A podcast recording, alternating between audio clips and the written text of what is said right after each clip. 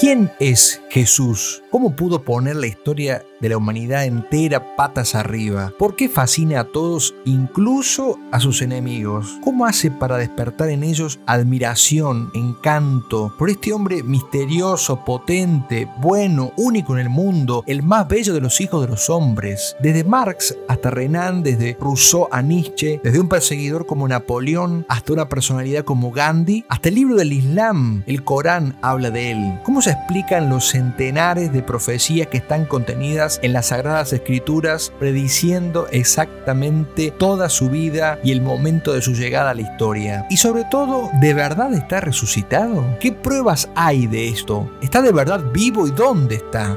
De la mano del libro Investigación sobre Jesús del polémico y genial escritor italiano Antonio Socci, vamos a responder una por una todas estas preguntas hasta llegar al corazón del hombre que partió la historia en dos. Acompáñennos en este nuevo podcast de Leones de Dios. Quedan pocas almas grandes, pocas almas nobles. ¿Qué es un noble? preguntó alguien. Difícil de definir. Eso se siente, no se dice. Es un hombre de corazón, un hombre que tiene alma para sí y para otros. Son los que sienten el honor como la vida, en su conducta han puesto un estilo, los que por poseerse pueden darse. Son los que saben a cada instante las cosas por las cuales se debe morir, los capaces de dar cosas que nadie obliga y abstenerse de cosas que nadie prohíbe. Hace falta una nueva motivación épica que sea capaz de tocar a las nuevas generaciones, que inspire a muchas almas a amar más a Dios, que las lleve desde los pequeños sacrificios diarios hasta las cimas de la santidad. ¿Dónde encontrar esa inspiración? En los mejores libros de espiritualidad, en las hazañas de los héroes y los santos. Es necesario cubrir la brecha. Te invito a que recorramos juntos este camino. Este no es el podcast de los que son héroes hoy y santos ya. Es el de los que buscan inspiración para llegar a las cimas más altas. Bienvenidos a Leones de Dios.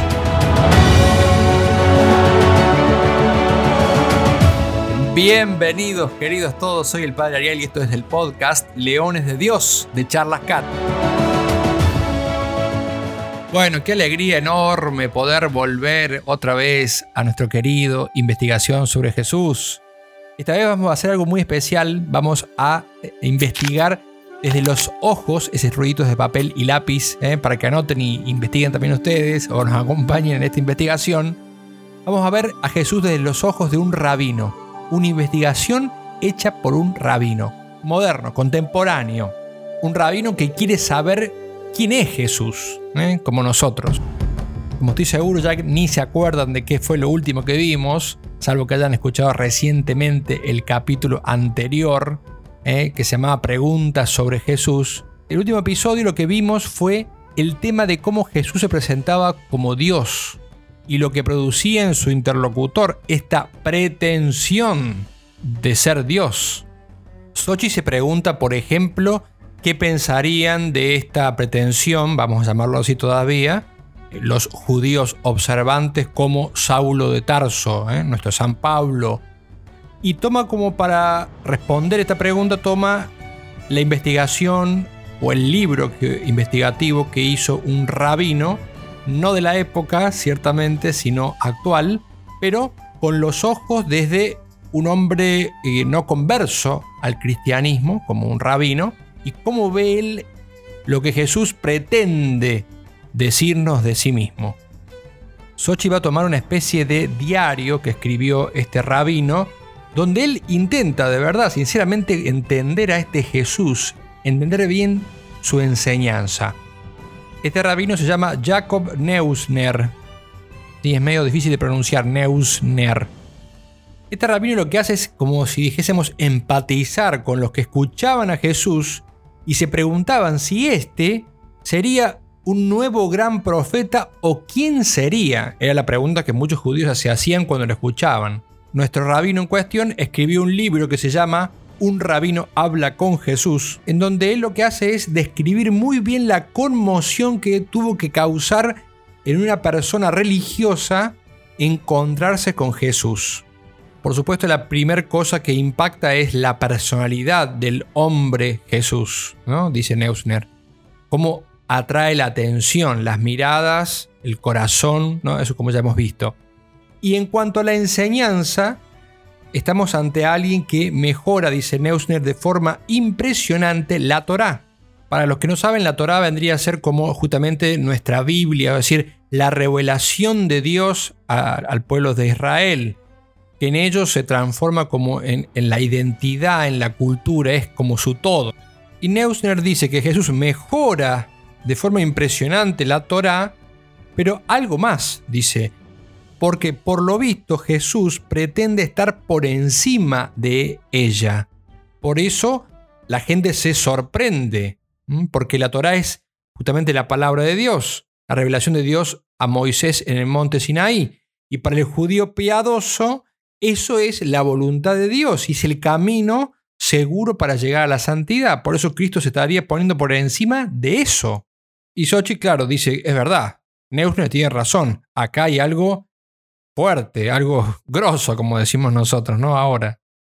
Dice el rabino que Jesús no se dirige a Israel al Israel eterno al que hablaron los profetas y los patriarcas. Dice, le habla directamente a tu yo. Dice el rabino, no parece plantear el problema, no parte de la idea de que está Israel y luego está el resto de los gentiles. Al contrario, dice, hablando a un pagano, en este caso un soldado romano, Jesús llega a decir, nunca he encontrado una fe semejante en Israel dice Sochi, casi una provocación, cosa que a Jesús le gustaba hacer, pero para, para hacernos pensar, no porque era un provocador, como muchas veces hay algunos que tienen por personalidad provocar, sino porque quería hacernos pensar, para poder disponernos a lo que nos iba a enseñar. Y por eso todo esto causaba en los que lo escuchaban, como dice este rabino, espanto o asombro, podríamos decir, en las multitudes, porque Jesús no enseñaba como los rabinos, sino como alguien que tiene autoridad, así dice el Evangelio.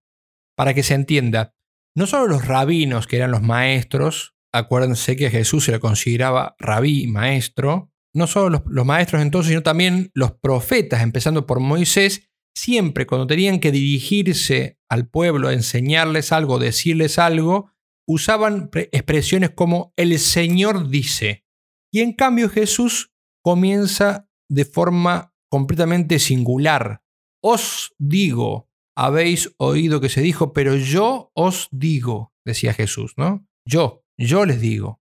Y por supuesto esto suscita en Neusner y en los eh, que empatiza con los que estaban ahí presentes, dicen, ¿qué, ¿qué, qué, pensaban? ¿Qué sentían los que escuchaban esto? La pregunta que se hacían lógicamente era, ¿de dónde le viene esta autoridad? Después, por ejemplo, de escucharlo a Jesús un día decir, que pedir que se lo ame a Él más de lo que se ama al Padre y a la Madre, escuchen esto, ¿no? Cuando Cristo dice que hay que amarlo, no es digno de ser mi discípulo que no me ama más que a su Padre o a su Madre, Neusner, este rabino, se pregunta si hubiera podido hablar él con un discípulo en, en ese momento, de un discípulo de Jesús, le hubiera preguntado, desconcertado, a quemarropa, ¿tu maestro es Dios entonces? Porque solo Dios puede exigirme lo que Jesús está exigiendo. ¿Entienden esto? O sea, Jesús pidió que se lo ame más que al Padre y a la Madre. ¿Quién es este para pedirme? Solo Dios puede pedir esto. Y hay otras escenas, por ejemplo, cuando Jesús dice esas palabras que eran chocantes para los judíos que lo escuchaban. Aquí hay alguien más grande que el templo, que para el cual ellos el templo era el lugar santo, no era lo que es hoy lamentablemente para muchos católicos un lugar donde se puede ir a hacer cualquier cosa, sino que era algo muy sagrado, muy santo, porque allí habitaba Dios. Y Cristo era más grande que el templo. O cuando dice, por ejemplo, que Él es Señor del sábado, cuando se sabe que solo Dios es Señor del sábado. Y Neusner, el rabino, escucha desconcertado, asombrado, y le volvería a preguntar a este discípulo de Jesús, pero entonces tu maestro es Dios. Sochi dice que Neusner se imagina a sí mismo también presente en el encuentro con el joven rico y escucha a Jesús decir estas palabras, ve, vende todo lo que tienes, dale el dinero a los pobres y sígueme. Dos cosas. Primero, interesante, ¿no?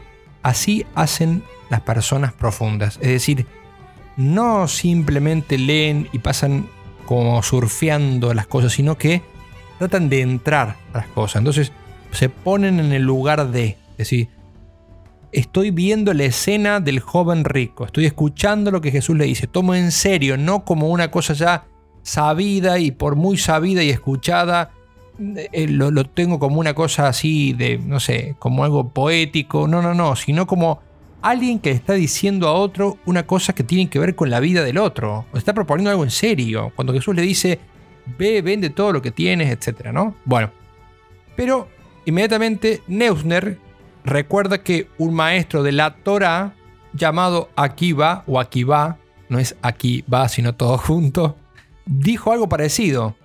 Deshazte de los bienes de este mundo, consagra toda tu riqueza a la Torah. Y entonces, claro, la ecuación es la misma, dice eh, Neusner. O sea, es deshacerte todo y consagrar toda esa riqueza a la Torah. Pero, dice Neusner, el tema es que acá Cristo ha tomado el lugar de la Torá. Entonces sigue razonando y dice, entonces ser santo ya no consiste en observar los preceptos de la Torá, sino en seguir a Jesús. Repito, si quieres ser perfecto, ve, vende todo lo que tienes y sígueme. Nuestro rabino vuelve a decir, bueno, es cierto que Jesús enseña lo que enseña la Torá, no va contra la Torá. Pero hay un problema. A un sabio que le pregunta a este rabino, ¿qué cosa Jesús dejó de lado de la Torá? El rabino le responde, nada. Y a la pregunta, ¿y entonces qué añadió? Y él responde, él mismo. O sea, Jesús se pone en lugar de la Torá. ¿Mm? Sochi dice que este es el corazón de todo. ¿eh? La idea de que Jesús era simplemente un judío piadoso un rabino como tantos otros cae, es derribada de forma contundente por este rabino Neusner, que entiende muy bien que mientras los maestros que estudian la Torá y la observan a la Torá, Jesús se entiende a sí mismo como la Torá, es decir, como la palabra de Dios misma, dada a los hombres. ¿Ven? Y acá cita eh, Sochi a Neusner, que capta perfectamente. Dice, el centro de la predicación de Jesús gira en torno a Él y no en torno a su mensaje. Queridísimo, se me pone la piel de gallina. ¿Entienden esto? O sea, el, el centro de la predicación de Jesús gira en torno a Él y no en torno al mensaje. Por eso, como muchas veces hemos escuchado de buenos predicadores, el cristianismo no es una doctrina, tiene una doctrina, pero el cristianismo es Jesús. Es la persona de Jesús a la cual seguimos. No es que seguimos una doctrina como quien sigue un manual de instrucciones o un manual de, una regla, las siete reglas, las diez, las 150 reglas para la felicidad. Seguimos a una persona. Nada hay que anteponer a esa persona como enseñaba el gran San Benito. Bueno, sigamos. Este rabino en su libro, imaginando que está hablando con un sabio sobre este escandaloso Jesús, podríamos decir así, em, vuelve a decir, y acá lo cito textual al rabino, realmente creo que hay una diferencia entre serás santo porque yo, el Señor tu Dios, soy santo y si quieres ser perfecto, vete, vende todo lo que tienes y sígueme. Y el sabio objeta, supongo que depende de quién sea ese yo. Eh, no sé si lo entender, vamos de vuelta. Entonces, hay una diferencia muy grande entre decir, serás santo porque yo, el Señor tu Dios, soy santo, y decir, si quieres ser perfecto, santo, vete, vende todo lo que tienes y sígueme. Y este lo dice, claro, porque, pero depende de quién sea ese yo, ese yo al cual hay que seguir. Ese yo solo puede ser Dios mismo. Y acá surge de nuevo la pregunta de Neusner. ¿Es Jesús de Nazaret, el hijo de María y José, Dios? él no duda en reconocer los signos extraordinarios que hacía Jesús, sus milagros, pero dice que él había oído hablar de hombres santos capaces de cosas parecidas, de cómo sus oraciones sanaban a personas lejanas. Por lo tanto, para Neusner, los milagros no significan que Jesús era Dios. Acá hay un gran error de Neusner, ¿no? Y acá hay un punto donde podés venir con un pensamiento, razonamiento muy correcto, pero hay un punto donde te perdiste. Acá no se trataba de eso, y Sochi lo va a explicar muy bien. Hay algo completamente eh, singular en los milagros de Jesús. ¿Mm? Primero porque aún todos esos casos que hacían cosas extraordinarias no la hacían ni en la frecuencia, ni en la cantidad, ni en la magnitud que hacía Jesús. Pero bueno, al margen de eso, lo que dice Sochi es que en Jesús había una certeza real al realizarlos. Y acá Sochi va a citar a Carl Adam, dice eh, este Adam. También se informa de muchos milagros de los profetas. Elías y Eliseo resucitan los muertos. Los rabinos también expulsan a los demonios. El propio Jesús lo atestigua. Pero estos acontecimientos extraordinarios, sigue diciendo Adam, se producen como resultado de la invocación y en el nombre del Todopoderoso. Por el contrario, los milagros de Jesús no se producen como el cumplimiento de la oración, sino como irradiaciones naturales de su personalidad. Sigue diciendo, no es del Padre, sino de Él mismo, de donde proceden los maravillosos efectos. Y acá lo cita a Jesús, y uno dice, claro, es verdad, es verdad. Dice, lo cita, ¿no? Quiero, queda limpio, ¿no? Frases de, Jesús haciendo milagros. Quiero, queda limpio. Acuérdense que ahí uno de los que le pide el milagro le dice, Señor, si tú quieres, puedes limpiarme.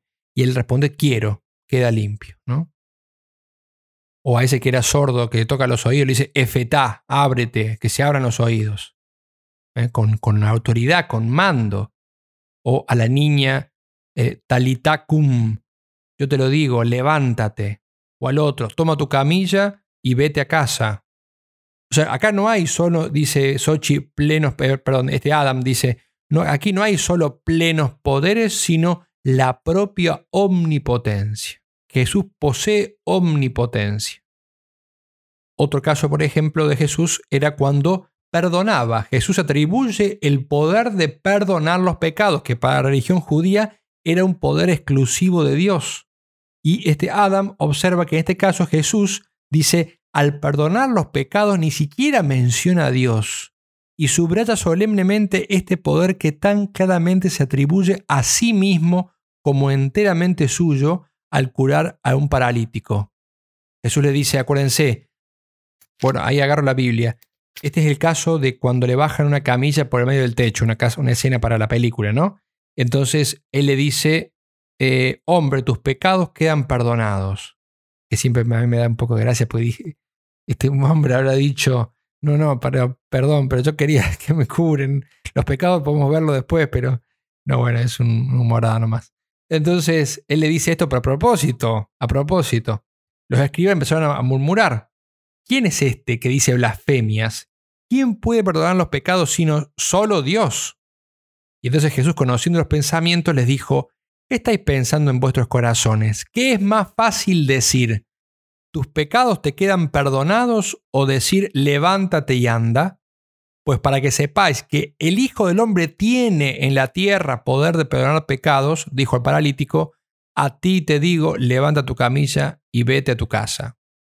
¿Qué es más fácil? Dice Jesús. Claro, evidentemente, ninguna cosa era fácil, perdonar pecados podía solo Dios. Y decirle a alguien que tome la camilla y se levante, se cure, también solo Dios. Y Cristo podía las dos cosas. Si podía una cosa, podía la otra. Eso les estaba queriendo decir a estos incrédulos.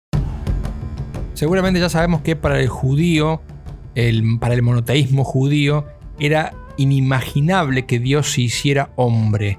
Pero Dios había ya anunciado algunas cosas. Por ejemplo, al profeta Habacuc había dicho, hay uno que hará en tus días una cosa que no se creería si se contara. También Isaías profetizó, Él fue un salvador para ellos en todos sus problemas, no un enviado o un ángel, sino que Él mismo los salvó. Hay un libro también, el libro de los jubileos, que es em, para nosotros apócrifo, eh, pero es, parte de la tradición eh, de la iglesia copta como, un, como parte de la Biblia. El libro de los jubileos se llama que dice, hasta que yo, Dios, hasta que yo baje a la tierra y habite con ellos, los hombres, por toda la eternidad. O sea que también, más allá de que sea un apócrifo, aparecía esta revelación. Los que han estudiado toda la vida de Cristo a fondo, en detalle, también se dieron cuenta que Jesús habla de sus milagros, propiamente de sus propios milagros, citando a Isaías, quien había dicho que esos milagros haría Dios, como diciendo, esto que estoy haciendo yo es lo que el profeta Isaías dijo que Dios iba a hacer. Esto que decimos queda de manifiesto cuando los discípulos del Bautista, que está en la cárcel, se dirigen a Jesús y le preguntan, ¿eres tú el que ha de venir o esperamos a otro? Y Jesús que responde, ve y cuenta a Juan lo que oyes y ves. ¿Mm? Los ciegos recuperan la vista, los cojos caminan, los leprosos se curan, los sordos recuperan el oído, los muertos resucitan y la buena noticia es predicada a los pobres. O sea, como diciendo, y bueno, perdón, y todas estas cosas son las cosas que Isaías pone que Dios haría.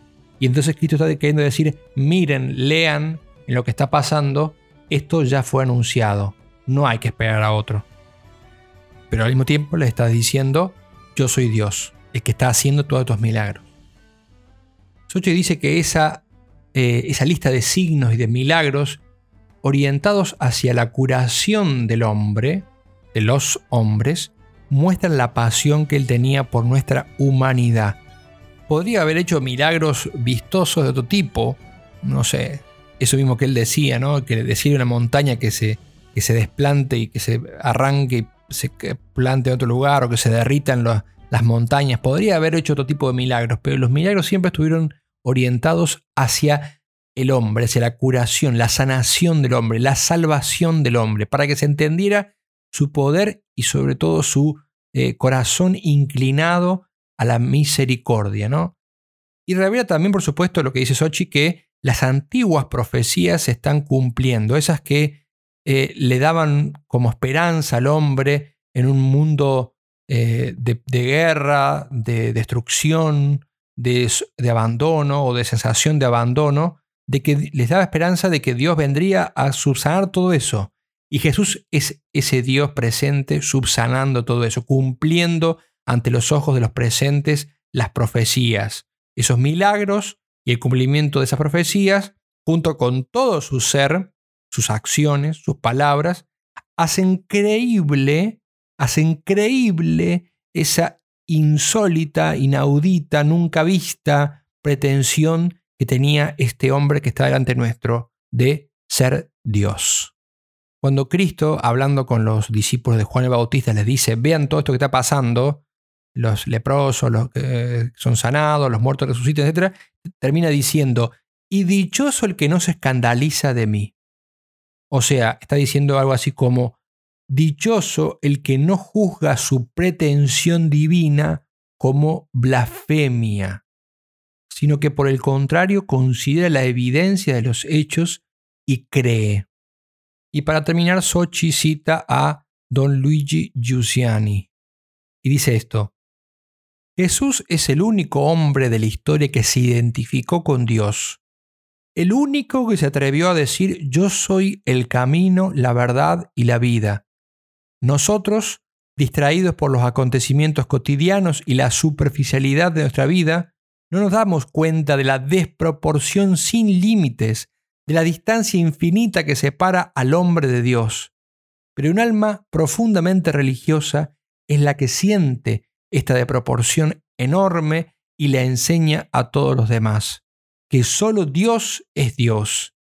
Así lo han hecho todos los grandes nombres de la historia de las religiones, incluso Buda, incluso Mahoma. Moisés tenía tal sensación de su propia pequeñez ante Dios que le rogó que encomendara a otro la misión en lugar de él. Único entre todos, único en el mundo, este hombre que es Cristo se llama a sí mismo Dios.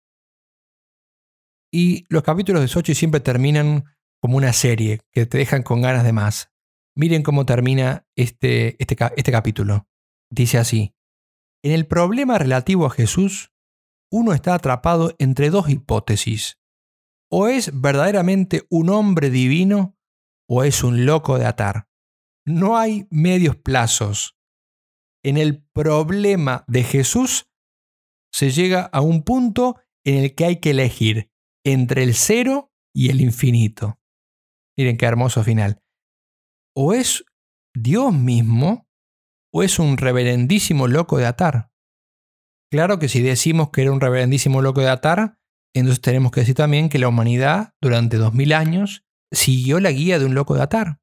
Se formó una cultura en torno a ese loco de atar. O sea que la humanidad... Y entonces, como decía un cantante, nada que ver, una cita totalmente heterodoxa, Bono, el cantante de la banda YouTube, decía, es más difícil creer eso, o sea que la humanidad creyó durante dos mil años a un loco de atar, que creer que Jesús era Dios terminamos con, con Bono este capítulo de Leones de Dios.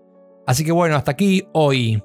Espero que hayan, no sé si la palabra decir disfrutado, eh, hayan recibido de estas palabras lo que Dios eh, quería dejarles, que sí, ciertamente espero que hayan alimentado su fe en Jesús, su amor en Jesús, que esto se trata, esta serie de, de investigación sobre Jesús cuando escuchaba la introducción de nuestro podcast que dice hace falta una nueva motivación épica. Y pensaba, claro, por eso estamos haciendo esta serie. Uno dice, ¿por qué estaba haciendo esto? Porque no hay una obra verdaderamente épica, una capacidad de entrega completa como la que da el amor a Jesús, ¿no? Ese venderlo todo, dejarlo todo. Solo Él puede suscitar estas locuras. Tendremos que decir que un poco loco estaba, los santos decían loco de amor, ¿no? Jesús iba loco de amor, en otro sentido de locura, pero alguna locura tenía, la locura del amor, la de locura que te lleva a hacer cosas que nadie haría, ¿no? Es una locura, decimos, en ese sentido sí, era un loco enamorado de los hombres. Bueno, hasta aquí decía hoy, em, nos despedimos, hasta el próximo capítulo que Dios los bendiga y la Virgen los acompañe.